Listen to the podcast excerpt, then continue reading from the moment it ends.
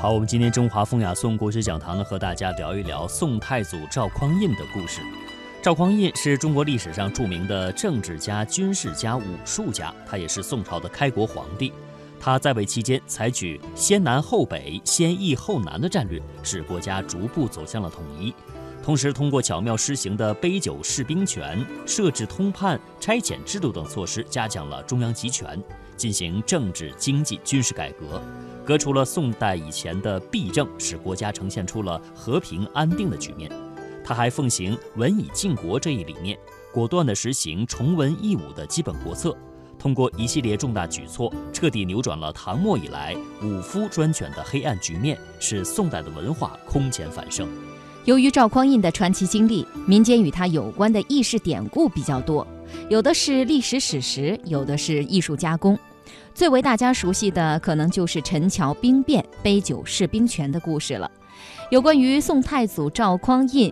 陈桥兵变、杯酒释兵权的故事背景，请听中华文化探员静水流深的专题片段。赵匡胤在马上，你看这个脸色呀，这很很有一种有一种什么味道？什么味道啊？就是很不好意思那个味道。啊。因为原来他还是个，昨天晚上还是个还是个将军呢，现在回去。黄袍一加身，回去当皇帝了，感觉到有点不好意思，这个感觉，你看有没有？对，他的很囧，他的表情是很囧，很囧的这个表情，是吧？哎，好，还有点不好意思，你看那弯着个腰啊，不是那个趾高气扬的样子。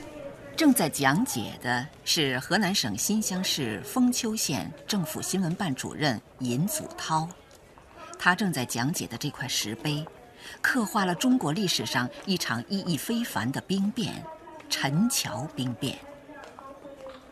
陈桥镇位于今天河南开封北行三十多公里，因为那场著名的兵变而闻名遐迩。与寻常兵变不同的是，陈桥兵变兵不血刃便完成了一个朝代的更替。新登基的皇帝叫赵匡胤，而石碑上刻画的他脸上的窘迫，在后世看来更像是一场作秀。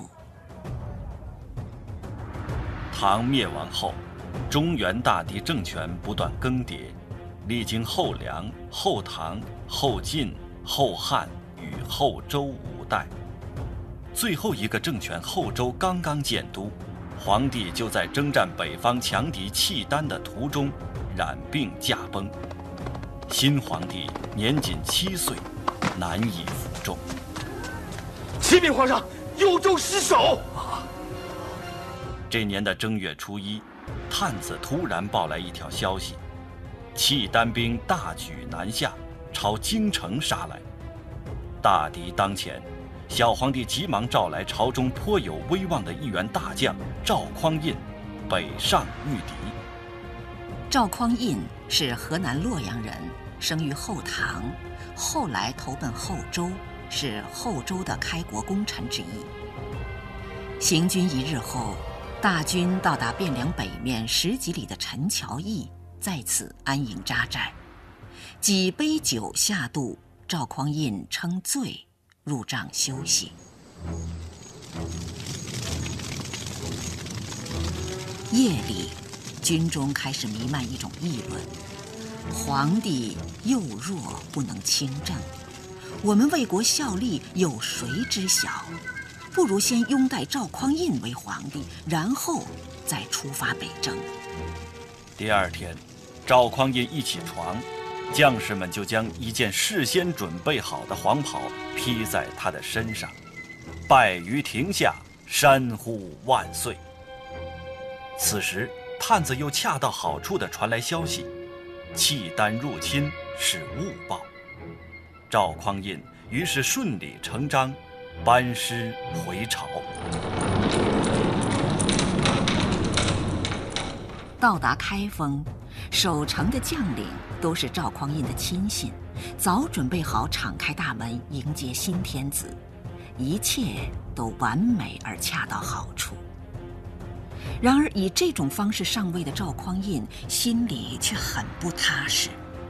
这一点也直接为宋朝将来一以贯之的国策“崇文抑武”埋下了伏笔。西北大学历史学院院长、中国宋史研究会副会长陈峰。唐末，加上五代几十年，连在一起这超过一百年吧，应该说是一个中国历史上又一个秩序、统治秩序一个破坏的时期。这个时候也可以说是就类似于后世的就北洋时期、北洋军阀时期，呃，经常改朝换代，又军兵变，所以这时候手握重兵的这样一些藩镇呀、军大小军阀、武将呢，横行霸道。所以五代时期就有就有那个大军阀就很自豪的说：“天子者，兵强马壮者当为之，宁有种言？就是谁手里有实权，谁有兵有将强，谁就可以当天子。”包括赵匡胤本人就是靠兵变起来的，所以他要要要汲取经验教训，防止兵变，所以收将帅的兵权。嗯比如杯酒释兵权这样的故事。杯酒释兵权，是宋朝很有名的一件事。登基第二年的一个晚上，皇帝赵匡胤热情地邀请几个禁军高级将领到宫中饮酒。酒兴正浓时，赵匡胤突然屏退侍从，说：“我若不是靠你们出力，是到不了这个地位的。对你们的功德，我甚为感念。不过这做皇帝也太难了，还不如节度使快乐。我整个夜晚都不敢安枕而卧呀。”石守信等人听了，知道话里有话，忙不迭地叩头。表明并无异心。皇帝冷笑一声，说：“你们虽无异心，可一旦你们的部下想要富贵，把黄袍加在你们身上，即使你们不想做皇帝，只怕到时也身不由己了。人生苦短，不过是想多聚金钱，多多娱乐，使子孙富贵。”你们不如放弃兵权，到地方颐养天年。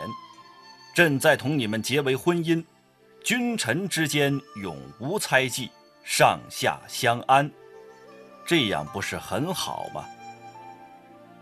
大将们磕头谢恩，第二天就纷纷称病，请求辞去禁军职务。皇帝欣然同意。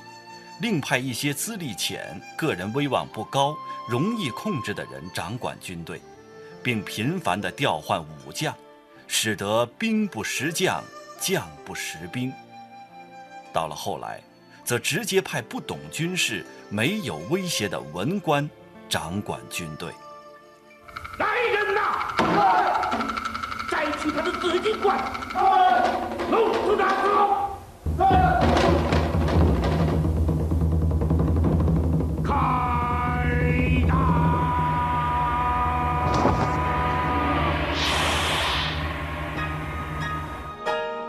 中国人对戏曲舞台上或古装影视剧里横在包公乌纱帽后面的那两根长条状的赤翎，并不陌生。在人们的印象中，那是宋代官帽的一种独特标志，而实际上，这种帽子竟是起源于宋太祖赵匡胤极度的疑心。河南省新乡市封丘县政府新闻办主任尹祖涛。这个帽子是宋朝啊，是独有的帽子。呃，赵匡胤后来当了皇帝以后呢，他很多疑，他怕别人就是叽叽咕咕、叽叽咕咕，经常议论这议论那啊，说他这个皇帝不是正规的皇帝啊，是通过这个篡朝过来的皇帝啊，他他很忌讳这个，对吧？然后最忌讳的什么呀？最忌讳就是在上朝的时候，这些大臣们啊相互交头接耳，就想了一个法法子，什么法子？在帽子两边各加一尺半到二尺，一个棍儿夹住以后呢，你们这个交头接耳的时候啊，你扭头一扭头，这个棍儿之间都相互碰撞了。嗯。所以你叫你自己把这个距离将你拉长，拉长以后了，你就小声说话，你就你就听不见了，你就在声音大点，声音大他就可以听到了，他周边的这些人员呢就可以打探到他们的消息。这这叫赤帽。哪个赤字呢？赤鳞的赤。啊，翅膀的翅。